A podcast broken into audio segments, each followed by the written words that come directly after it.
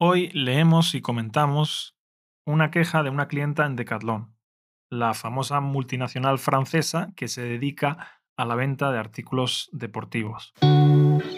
Esto es Your Spanish Guide, un podcast para que mejores tu español escuchando a dos nativos hablar de forma natural. Mi nombre es David y si quieres que sea tu profe, puedes contratar mis servicios en yourspanishguide.com, mi propia academia online. Buenos días, María. Buenos días. Bueno, jueves ya, terminando la semana. ¿Hoy entrenas? ¿Vas al gimnasio o no? No, hoy descanso. Hoy descansas. Bueno, yo, voy a- yo ya he ido al gimnasio. Iba a decir que voy a ir, pero no, ya he ido al gimnasio. Y nada, estoy bien. Me he duchado, he desayunado, todo perfecto. ¿De qué vamos a hablar hoy, María?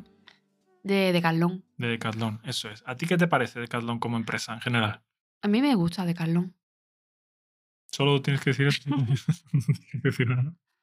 A ver, me gusta porque he trabajado en Decathlon y, con- y soy persona que consume en Decathlon, no con mucha frecuencia, pero he comprado muchas cosas allí y me parece una buena empresa. ¿Y qué te parece, por ejemplo, que Decathlon hace mejor con respecto a otras tiendas de deporte?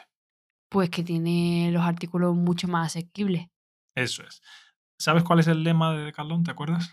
Sí, democratizar el deporte. Eso es, democratizar el deporte, es decir, hacer el deporte mucho más accesible a todo el mundo, ¿no? Porque antes, por ejemplo, eh, a lo mejor jugar al golf, pues era mucho más caro porque las tiendas específicas de golf vendían los palos mucho más caros y hoy en día, pues puedes ir a Decathlon y por un precio relativamente eh, normal y barato, cómodo, puedes comprar unos palos de golf, ¿no? Y bueno, así con muchísimos otros deportes, no solo con el golf, ¿no? ¿Tú te acuerdas de cuántos deportes tienen ahí, Decathlon? ¿Cuántos deportes? Sí. Pues el número exacto no me acuerdo. ¿Y de las secciones? ¿Te acuerdas de las secciones? Sí, ¿Qué sección secciones? de agua, sección de montaña, sección de fitness, sección de caza, sección de deportes de pelota, eh, sección de, eh, bueno, perdón, em, deportes de equipo, que eran fútbol, baloncesto, balonmano, fútbol sala.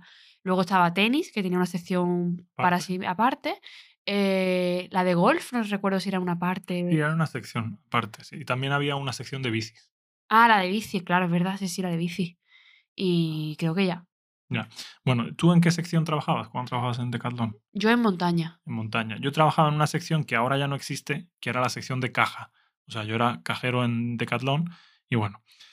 Eh, ¿qué, te, qué te parece, María, eh, trabajar en Decathlon en general? ¿Fue una experiencia positiva o negativa? Sí, fue una experiencia positiva, la verdad. Se trabaja bastante, pero yo estaba muy cómoda y la- el ambiente era bueno, no sé, estaba bien. Sí. Bueno, eh, hay un lema allí que tienen que dicen ellos que no hay jefes, que todos son compañeros. ¿Qué te parece ese lema? ¿Te parece que es verdad o un poquito? Mentira. Sí, yo- Eh, El ambiente es muy bueno y yo tenía la suerte de tener una jefa súper apañada, pero era una jefa. ¿Qué quiere decir apañada? Cuando una persona es apañada, ¿cómo es esa persona? Una persona apañada es, bueno, una persona que es buena gente, primero, y luego que como que es competente, ¿no? Que es una persona que es válida. Diligente, eso es. Una persona diligente, una persona competente, es una persona apañada. Por ejemplo, María es muy apañada. Yo soy un poco menos apañado porque me cuesta un poco más la organización, pero bueno. Eh, bien, yo creo que depende mucho Decathlon, la experiencia que tú tengas depende mucho del encargado que tengas, ¿no? Porque al final, si te toca un encargado bueno, pues disfrutas del trabajo y si te toca un encargado malo, pues es un poco peor. Yo en general estaba contento, pero no tenía una buena, una muy buena relación con mi, con mi jefe. Bueno, una muy buena por no decir que era mala directamente. ¿Qué opinas tú, María, de las cajas de autoservicio? Pues a mí me parece una opción buena, la verdad, porque sobre todo como cliente digo, ¿eh? Em, ahorra mucho las esperas, quita, quita mucha cola. Cuando vas allí, pues eh, vas tú, ¿no? Te pones tus propios productos ahí y eso. ¿Y te parece que son negativas para la sociedad, por ejemplo, por el las pérdidas de, de empleo, ¿no? Cuando pones cajas de autoservicio, pues ya no necesitas tantos cajeros.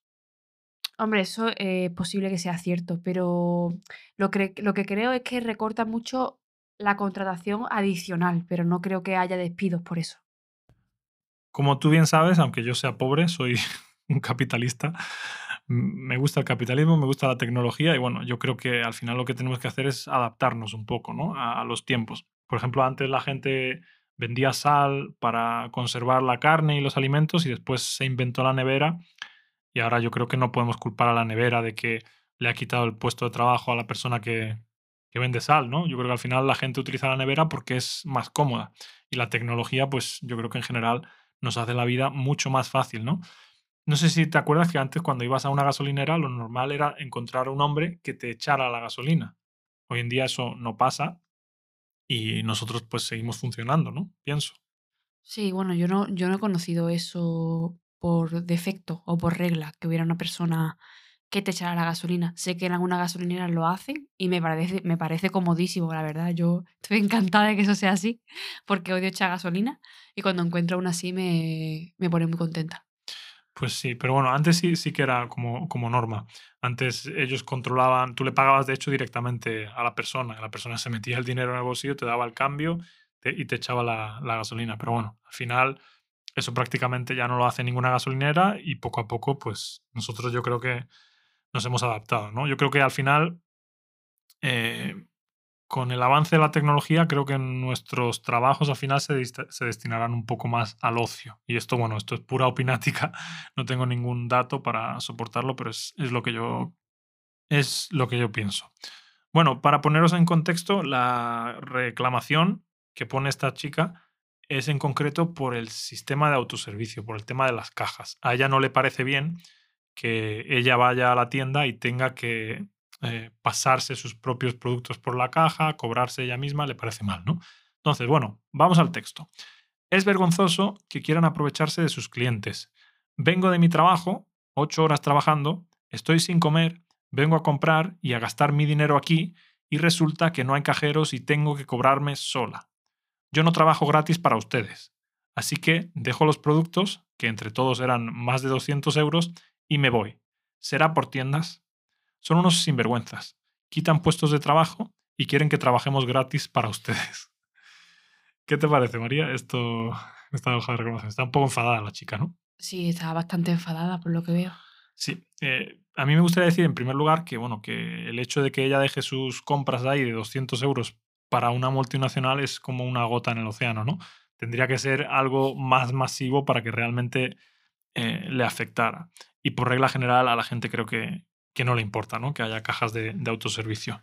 Después me gustaría decir a mí que de Caldón yo creo que no tiene la culpa, ¿no? Si la señora va después de comer o va en ayuno intermitente, ¿no? Porque está un poco enfadada también. Dice, vengo después de trabajar sin comer Claro, como que está cansada. Claro. Ese es el, ese es el mensaje. Un poco dramático, ¿no? Me parece a mí. El, a ver, yo... después de ocho horas de trabajar, pues como todo el mundo, ¿no? La gente termina de trabajar y va al decathlon. Y sin comer, pues come antes de venir, yo qué sé. No sé, yo es que no había, no había pensado en que es, mm, o, o, no sé, no pienso que sea como una cosa súper costosa para mí pasar los productos por la caja.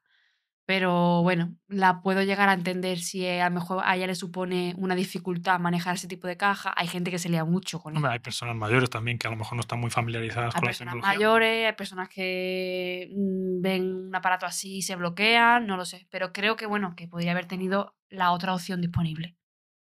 También eh, normalmente ahí en Decathlon, en la zona de autoservicio, siempre hay una persona para ayudarte. Si tú te atascas con la caja porque no sabes cobrarte, o si por ejemplo ven a una persona mayor que no sabe cómo funciona la tecnología, lo normal es que la persona que esté ahí vaya y le eche una mano, ¿no? sí, aunque es verdad que a veces no es así. ¿eh?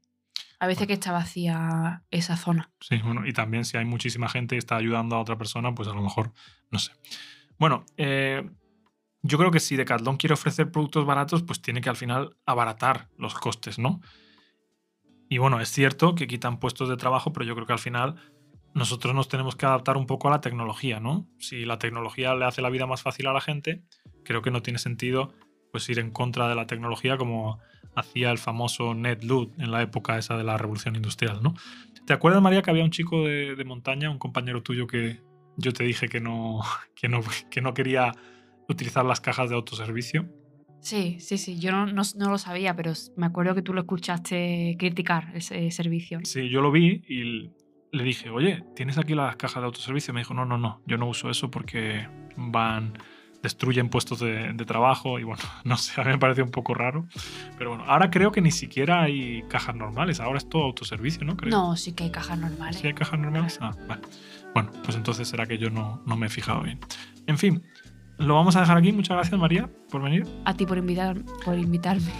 Y bueno, muchas gracias a todos por escucharme y por darme amor en las redes sociales. Si me queréis de profe, podéis ir a yourspanishguide.com y bueno, por 40 euros la hora, pues eh, tenéis, podéis tener clases conmigo.